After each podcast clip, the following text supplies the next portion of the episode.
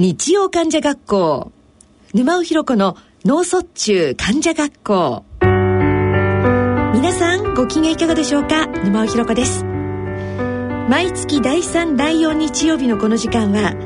脳卒中患者およびそのご家族医療従事者に向けて。さらには脳卒中予備軍になるかもしれないあなたに向けてお送りしてまいります、えー、さて今日はですねお知らせがございます。私がですね、あの、脳梗塞になって現場復帰をいたしましてそれからずっと活動してまいりました、え、朗読会。でこちらをですね脳梗塞患者と家族のための自立支援の会として活動してまいりました。こちらがですねいよいよですねあの NPO 法人化こちらの方が決まりまして今度はその会がですね脳梗塞患者と失語症者のための自立支援の会という名称に変更いたしまして、えー、今年から新たに活動をしてまいりたいと思っております。どうぞよろしくお願いいたします。さあそれでは今日はですね全国失語症友の会連合会常任理事園田直美さんをお迎えしてお送りしてまいります。それでは日曜患者学校。沼尾ひろ子の脳卒中患者学校進めてまいります。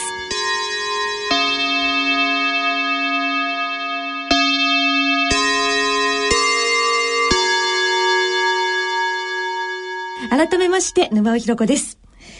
今回はですね、全国失語症友の会連合会常任理事の園田直美さんをお迎えしてお送りしてまいりたいと思います。はい。はい、国としても、そうですね。あの、いろんな支援だったり、はい、そんなことをやっぱりちゃんと見ていただかないと、はい、はいだって生きていく以上は平等ですもの。命が当たり前のしたいです、ね、したいですもんね。はい。はい、えっと、はい、そ、そのようなことで、はい、一番その訴えていきたいようなことっていうのはどんなことですか、はい。はい。あと、実はあの、失語症は身体障害者手帳に認定されております。はい。はい。えっと、同じ高次脳機能障害の仲間の失語症なんですが、はい。高次脳機能障害とは別に、うん、高次の機能障害は精神福祉手帳ということで、はい、あの分けられております。したがってあの現在国で大々的に行われている高次の機能障害の支援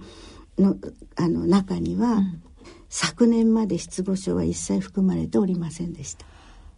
そうでしたか。はい。はい、行政的にです、うんうん、医学的には高次の機能障害。そうですよね。はい、でも行政的には、はい、あの、しっかり分けられて失語症以外の高次の機能障害が、い、わゆる高次の機能支援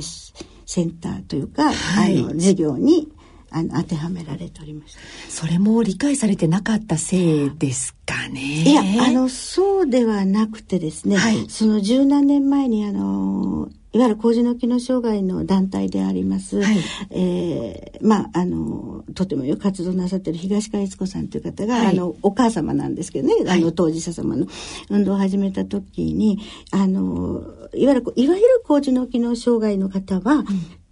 あのいわゆる障害として認定されてなかったわけですね。はい、ですからその認定をしてサービスが欲しいということで運動されたんです。はい、ところが国は、はい、その中で失語症は身体障害者手帳に認定されて十分にサービスを、十分にですよ、サービスをしているから抜かすと。そうだったんです。そこで、その十何年間来ました。はい。で、あの、実は昨年から、高次機能障害等という話になって、その等が失語症。等の一文字を入れてくださったんです。ところがやはり、はい、あの高次脳機能障害を伴わない失語症に関しては、はい、あの力は及ばないと明言をいただいた。そうただただ失語症というのは、はい、あの大体あのまああのうちの中特になんですけど、執行執行失認という、はい、いわゆる高次の機能障害を伴ったものがだいぶ多いので、重度の方は、だからあのやはりそういう方はいいですよと。うんうん、ただ、その失語症の高次の機能障害の支援センターに行きましても、はい、失語症を理解するようなあの支援員が少ない。で廃止してくれと、つまり去年の段階で党ということで失語症が加わったん。だから、はい、そこにあの支援支援センターに失語症を理解する人を入れてくださいとはお願いしているん。ですが、うん。うん。やはり予算の関係もあり、うん。うん、失語症者は身体障害者手帳で十分に、はい、あのサービスを受けている、はい、という話だったん。ですけどそれはもう私どもにとってはあのそれこそそうではないと。失語症は重度でも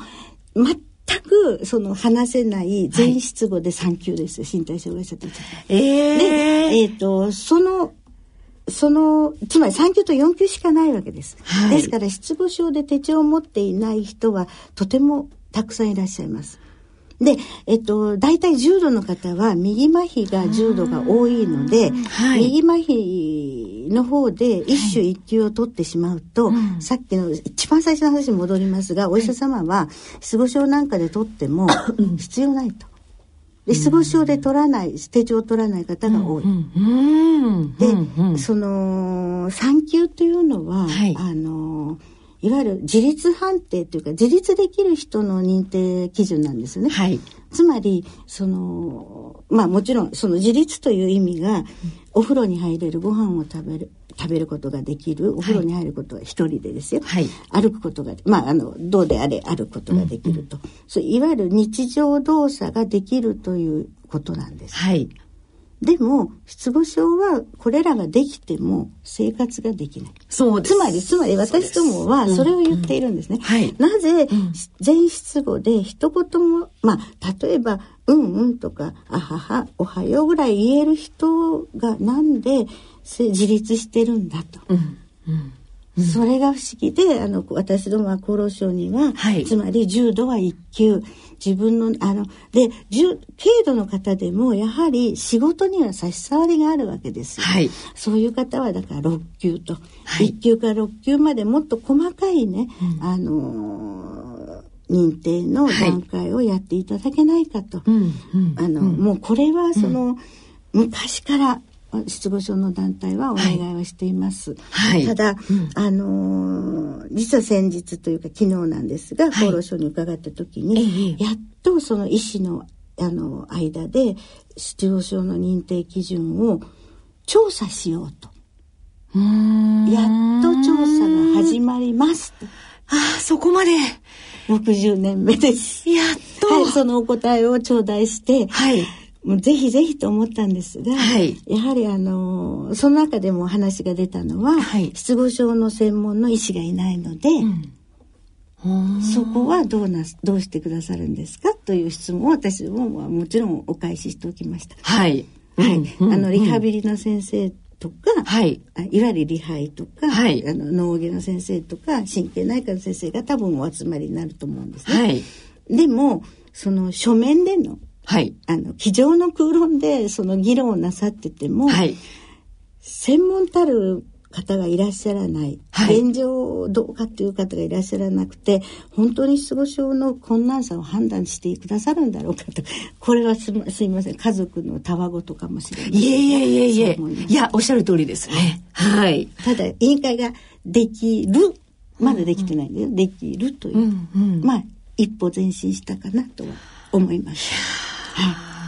ああ、よかったです。まずは、長いことかかったけれど、まずなんとか調査をしてくれるというお返事をいただいたということですね。ただ、あの、基本的には、私、個人ですけれども、あの、障害にその、区分をつけるということがおかしい。つまり、身体障害であれ精神障害であれそんな区別はいらないでしょうと、うんうん、あなたが社会的にどんなに困っているかでしっかりそのサービスが行き当たるような行政をしてだからもうこの区分であなたは3級だからこれ、うん、4級だからこれじゃない、うん、3級の人でもその級はなし、うん、障害をその人の暮らしとどう関わってどう不便なのか、はい、どう暮らしにくいのか、うんうん、そこを基準にして国のサービスってあるべきじゃないかと私は思います。おっしゃる通りですね。はい。はい、あの失語症の方に関してとにかくその目に見えないだけれども生きていく上で大変なその日常生活ができるできないということはどういうことなんだろうかということの、なんかあの特にその最近の中でのその、はいお感じになった大きな問題が終わりだそうですね。はい、はい、あのー、これはあの今から申し上げようと思った意思疎通総合福祉総合えっと障害者総合支援法の中の意思疎通支援事業の中で関わると思うんですが、はい、あのー、今まで意思疎通が難しいものというのは、はい、視覚障害のある視覚、はい、あるいは聴覚障害のある方つまり手話とか要約筆記に限定されていた、うんうん、でもあの意思疎通に不便な方というのは、その方だけじゃないですよね。もちろん失語症の方もそうですはいうんうん、ざっと上げただけでも私たちがまあ、調べ上げただけでも14団体ぐらいある。はい、結局もっともっと大きな視点で意思疎通支援というのをやっていただかないといけない、はい、と思うんですね。はい、でそれはあの今回あのローア連盟さんが、ええ、多くの意思疎通支援不便者のうん、あの意思疎通不便者の団体を対象にしたアンケートを厚労省と一緒にしてくださってまして、え、まあその結果が出ればあのもうちょっとよくはなると思うんですが、うん。うん、あのどのような意思疎通支援がそれぞれのさっき申し上げました、うん。うん、それぞれの障害でどのような意思疎通支援が必要かというのを精査して、はい、それぞれに応じた意思疎通支援を事業をしていただきたいということも申し入れてまいりまして、はい、委員会を作っていただいて、ええ、その中にもちろん意思疎通支援で重大な役割を果たすであろう日本言語聴覚士協会にご支援をいただいて、お願い、それようにお願いしますということはあのお願いをしてまいりました。はい、でもう一つその最近とてもあの心痛めたものというのは、はい、ある失語症の方が労災の裁判で、はい、あのとても苦労しているという話です。はい、あのまあ結果的にあの会社が労災を認めたらしいんですが、うん、まあそれはそれとして、裁判で、もう少しそのしっかりした労災のえっと保証を勝ち取ろうという話になったらしいんですが、結局あの失語症の人が、うん、えっと、陳述書が書けない。つまり、陳述できないわけですね。うん。はい、で、あの筆記というなら大丈夫じゃないですかと言われて、はい、でも、失語症の方はしっかりした筆記も、やはり重度の方は難しいわけですよね。はい、ですね。ですから、自分がこれこれこうしてこうだということを陳述できない。うんうんうん、したがってあの、このおか奥様はですね、はい、あの担当病院の言語聴覚士を、はい、そのいわゆる会会話補助者として連れて行って裁判所に説明をしたら、はい、やはりあのよ、えっと、手話と違って、えー、失語症の人の言葉をそのまんま言語聴覚士が言うわけではないですよね。はい、ある程度憶測なり推測なりが入って、こう思いますか？どうですか、って何個とか入ったのを、こうではないかと伝えることで、これはその原告の言葉が正確に伝わっていないから、証拠としては認められない。ということで、あの、却下された。どうしたら、失語症の人たちの、その、これはもう当然生きる権利だと思うんですよ。私は裁判する権利、受ける権利。はい。はい、で、基本的人権を犯していると思うんです。で、はい、あの、ご先だっても厚労省行った時に、これはもう重々申し上げてきたんですけれども、あの、部長さんも頭を抱えて、どうしたらいいんでしょうね。やはり生きる権利、基本的人権に関わる問題を、あのどうにかして、はい、あの救わなきゃいけない。はい、で今まで、これはたまたまあの相談があったので、うん、私の耳に入りまして、厚労省にも伝わったんですけれども、うんうん多分日本国中、あらゆるところであったんじゃないかなと、うん、泣き寝入りがあったんじゃないあのうんと身近なところでそのこの訴訟問題にまでならないところでもあの園田さんご主人がこの間はいはい。ねえあの当て逃げに遭いましてね、はい、であのまあ軽かったんですけども、うん、腰椎骨折だったんですが、本人はあの、うん、まあ、当て逃げした人が、うん、当て逃げした人がって言うんですけど、運転者がとりあえず降りてきて大丈夫ですかって声かけてくださって、本人言えないので、はいはいと言ってしまったら、まあ、杖なので、うん、多分一人で起き上がれないんですね、うん、多分起こしてくださったであろうと思うんです、えー、私は見ていないので、うん、でもそのまま行ってしまわれたんですね、大丈夫だから別に骨折もしていないだろうと、で結局、は検査してみたら骨折だったのでただ警察としてはその本人何も言えなくて。て言えたのが、えっ、と、青という言葉でした。青い車だったそうです。ただナンバーも何にもわからないし、男の人って言って、男って言って、あ、そ、ごめんなさい、そこまで。青い車、うんうん、普通の車って言ったかな。なんか、一言二言しか言えなくって、はい、その立件もできないので、まあ、ご報告だけはいただいときますって、交番もそれで終わりなんですよね。ただ、はい、あの、病院では普通はあの、そういう、あの、事故で行くと、はい、の加害者が料金を払わなければいけないですよね。はい。はい、でもわからないのではい、で、で払う場合はなんかとても高額らしいんですよ。ところがあの、まあ、杉並区の障害の方と電話でお話しして、これこれこうで失語症でって言ったらじゃあ自己扱いにしますっていう話であの保険が聞いて、あのまあ高額なお支払いはしなくて済んだんですけれども、普通は当て逃げされたらあのまあ私どもの被害者の方がお金を払ちゃんと払わなきゃいけないらしいです。あの被害加害者の方ですか？加害者の方ですね。加害者いないので。いないから、はい、だから、あの、ご自分で払なったということなんですよね。うんうん、ただ、まあ、ね、障害福祉課の方がしっかりと、あの、じゃあ自己扱いにしますっておっしゃってくださったので、はい、まあ、いろいろ説明をしました。はい。はい。はい、まあ、まあ、結果的には、まあ、なんとかそれで、ということですけど、でも、ご主人、ご本人もきっと心の中では、そうなんです、ね、うんと、傷つかれたりもしたんじゃないでしょうかね、体だけじゃなくって、えー、あのそれまで実はその日は、うん。はい、あのそれまでは週5日それこそ先ほどの譲り派という作業所に通ってたんです。えー、うちは歩いて行ける距離なので。はい、で、まあ、どうであれ、あの、行く場所があったんですが、うん、それ以来、あの、外出一歩もしなくなりましてね。うん、去年、去年、一昨年ですね、もう、一昨年の12月8日から。はい、で、あの、引きこもり状態で、病院もずっとタクシーなので、はい、あの、それ以外外に出ませんで。一日中一家の中にいます。はあ、あのそんなことがあってやっぱり外に出ること自体ももう嫌になっちゃったんですね。そうですか。というような、はい、もうもう本当に もう園さんご自身もそんなことが終わりになったり、ですからあの全国でも本当にねいろんなその上がってこないような事例がきっとたくさんありますよね。思いますね。ですからもっとあの結局今あのこれもお願いをしているんですが、はい、あの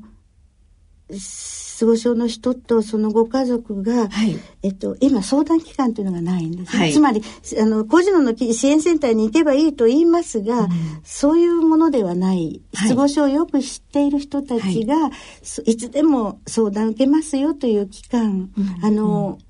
カナダには失語症センターというのがあります。はい、で、せあの、おととし旅行し、あの、失語症旅行団で、実は海外旅行団でドイツに行ったんですけれども、えーそこにも失語症センターというのがあるんです。各県にあるんですね。で、やはりそういうところで、はい、その、失語症の家族が困った時に駆け込み寺ではないんですが、あの、パソコンに頼らずに生の声で相談をして相談を受けられるというようなシステムが欲しいということをお願いをしたんです。もちろん就労訓練とか、うん。あの、言語訓練もできるような総合施設が欲しい。まあ、それは予算の関係で無理でしょうねっていう話にはなっておりますが、うん、私どもは本当にそれが、とにかく相談できるところ、自分がこれから、例えば私が知らなかった過ごしは治るから何年か休めばいいとそうじゃないということをやはり後になって知るよりも、はい徐々には良くなりますけれども、大変ですよということを話し話し合えるような期間ができるといいかなとは思いますね。そうかないですよね。ないですね。ないです。でもこれその期間があるだけでもやっぱりあの違いますね。思いますね。はい。あの私どもは友の会連合会となってますので、はいええ、あのもちろん相談いつでもお受けするんですけれども、はい、やはりあのウェブで、あの、パソコンで見て、あの、友の会でなってますけど、個人の質問でもいいですか、っておっしゃって、質問してくださる方が多いんですね。はい、もうそれはいつでもお受けするんですが、うんうん、あの、私があの、まあ、家族しかおりません、そこには。はい。え言語聴覚士はたまに、言語訓練の日しか言いませんで、はい。あの、専門的な、あの、ご相談は、あれ難しいかもしれませんが、はい、あの私ども家族が何人かおりますので、はい、いつでもご相談は受けまして、はい、専門的なのは言語聴覚士に回すという話になっておりますので、はい、えっとそれはあの友の会の連合会としての活事務活動というか、はい、まあ、これは私どもの一番の大きな仕事かなと実は思ってます。はい。あ、でもね、それはすごくありがたいことですね。えー、何のの経験からしかお話できないんですけれども、えー、あの、やはり皆さん、あの、2時間ぐらい電話でずっとお話をして、はい、ああ、お話ししてすっきりしたとか、うんうん、もうその2時間の間には涙があったり、うんうん、笑いがあったりの相談時間なんですけれども、はい、あの、すっきりして、はい、あの電話を切られるという方が多いので私その時にはすごい嬉しいよかったなって思います。あのお話を聞いてくださるところがあるだけで相当救われますね。すね私自身がそうだったので、はい、どこに相談していいかわからないんですよね。はい、そうですよね。私もそうでした。そうですはい。あの誰にこの本当のことを聞いてもらえるんだろうって言った時にやっぱりなかったんですよね。ねはい。だからそれを聞いてくださる場所があるだけでも、はい、すごくそれは嬉しいことです。でもう少ししっかりした相談機関であれば、うんうん、もっと皆さん気軽にお出かけいただいたり、はい、あのまあ、電話なりパスあのメールなりでご相談していただけるかなと思います、ね。はい、そうですか。あの園田さんもう一つ、はい、この全国失語症患者家族会の代表もなさってます、ね、まあ、代表はおこがましいんですが あのこれはあの、平成22年10月1日に、あの実は、うん、えっと家族会というよりもですね、はい、あのつまりご高齢の方はともかくとしてつまり友の会に行く時間のあるご高齢の方とかはともかくとして、はい、あのいわゆる若年30代40代50代で失語症になった方の家族、はい、そうじゃない方ももちろんいらっしゃるんですけれども、はい、やはりあの生活今あの先ほどちょっと話はしてないんですけども、うんうん、障害年金が、うん、あの、障害者の年金が、失語症が非常に低いんですね、認定基準が。で、あの、障害者の、あの、年金だけでは生活ができないんです。となると、奥様なり、はい、まあ、ご主人が働いてらっしゃる方はともかくとして、はい、あの、奥様なり、そのご家族が働きに出なければいけないんでそうなりますと、うん、その、例えば友の会に連れてく時間もないし、うんうん、でも、うっせきするんですよ、いわゆる悩みや。はい、で、それを、その、発散しましょうと、うんうん、一緒に悩みを共有しましょうと、うんうん、喜びを共有しましょうということで、はい、忙しい家族のためのメーリングリストの会なんです実は。はい、でメー。リングリストが飛び交っている。とい。う話で、はい、1年に1回だけ懇親会を、まあいらっしゃれる方だけお顔合わせをしている。はいただそんな回です。いやいや、あのね、あの、電話をするということも一つのこれ大きな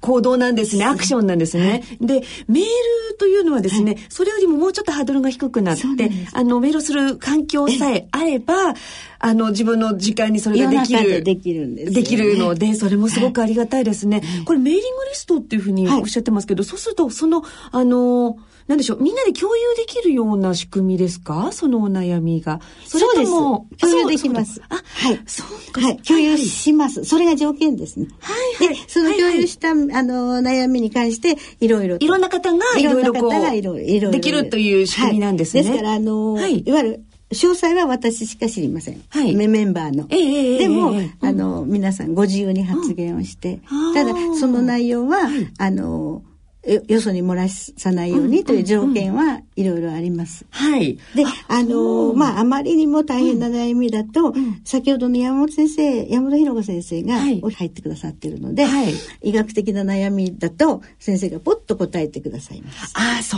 うですか。えっと、これは参加するそのメーリングリスト、えっと、ホームページから入っていただくと、はい。はい。あ、患者会のホームページから、はい、あの、いや、私もちょっとっていう方は、はい、あの、そちらから入ることができるということですね。ただ、あの、メーリングリストなので、答えがない時もあります。うんうん。その辺のところは、あの、ある意味、ゆるく。ゆるくです。はい。はい。はい。じゃあ、そこだけ、あの、あの、分かっててくださいねってことですね。必ず何か言ったら必ずそうは限りません。というわけじゃないけれども、でもその場はありますよということですね。ただ、ここに参加してくださってる方で、やはりあの、私が友の会の事務局をやってるっていうこともあるかもしれませんけれども、はい、えっと、福岡の方、ええ、あ青森の方、うんうん、あと、あきるのの方、ええ、自分で友の会作っちゃいました。すごい。はい。連合会に入る入らないは別として。ええええはい。いや、でもね、そう、そういうアクションをまたね、起こす第一歩にもなるし、ね、嬉しいですね。すねそうそう、とにかくね、みんな抱えて、一人で抱えて抱えてどうしたらいいかわからないよりも、何かすることによってアクションをまず起こすことができた。で、仲間ができることで、また発展していくということですよね。うんうん、そうですね。はい、あ、わかりました。はい、あの、えっ、ー、と、今年はですね、はい、えっ、ー、と、特に、えっ、ー、と、どういったことに力を入れていこうと思ってらっしゃいますか？今年はやはり、あのまあ、ちょっと大きいことですが、はい。えっ、と、意思疎通支援事業に、どうにかして、はいうん、あの、私どもの要求を入れていただこうということです。はい。つまり、これは、あの、うん、去年のえっ、ー、と、去年始まった事業で3年をめどに、今その調査研究、調査をするんですね。はい、で3年経つと、本当の法律になってしまいますので、うん、そこまでにしっかりと基礎を決めておかないと、はい、いろんなあのサービスが、あの、なおざりになってしまうことが恐れがあります。はい、例えばこの障害にはこういう意思疎通支援が必要だとか、うんうん、失語症にはこうだとか、例えば視覚聴覚障害者の方はこうだとか、うんうん、今までのように手話と洋画引きだけではないということを多くこう知っていただきたいという話ですね。はい。はい。わかりました。あともう一つごめんなさい。はい、6月に全国失語症、はい、あの、多摩大会、全国大会が開催されます。それが大きい事業です。はい、6月7日が、6月7日と6月8日でした。の土曜日と日曜日に多摩大会。多摩大会、長山で行います。そうですか。はい、ホームページ見てくださる。はい、ということですね。はい。あの、今日どうもありがとうございました。それで、これからも頑張っていきましょう。皆さん協力してください。いや、もう、もう一緒に。はい。ありがとうございます。頑張っていきましょう。ありがとうございます。はい。えー、今日はですね、全国失語症友の会連合会常任理事の園田直美さんをお迎えして、いろいろとお話を伺いました。どうもありがとうございました。ありがとうございました。失礼いたします。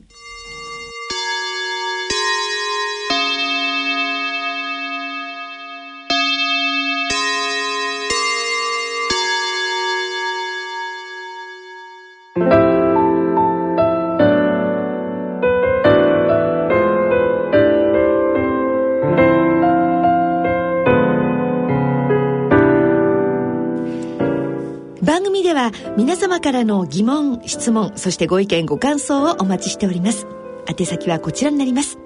郵便の方は郵便番号105-8565ラジオ日経日曜患者学校の係まで。ラジオ日経日曜患者学校の番組のホームページの番組宛てメール送信欄からもご投稿いただけます。それではそろそろお時間となってまいりました。今回は全国失語症友の会連合会常任理事の園田直美さんとともにお送りいたしました。お相手は私沼尾ひ子でした。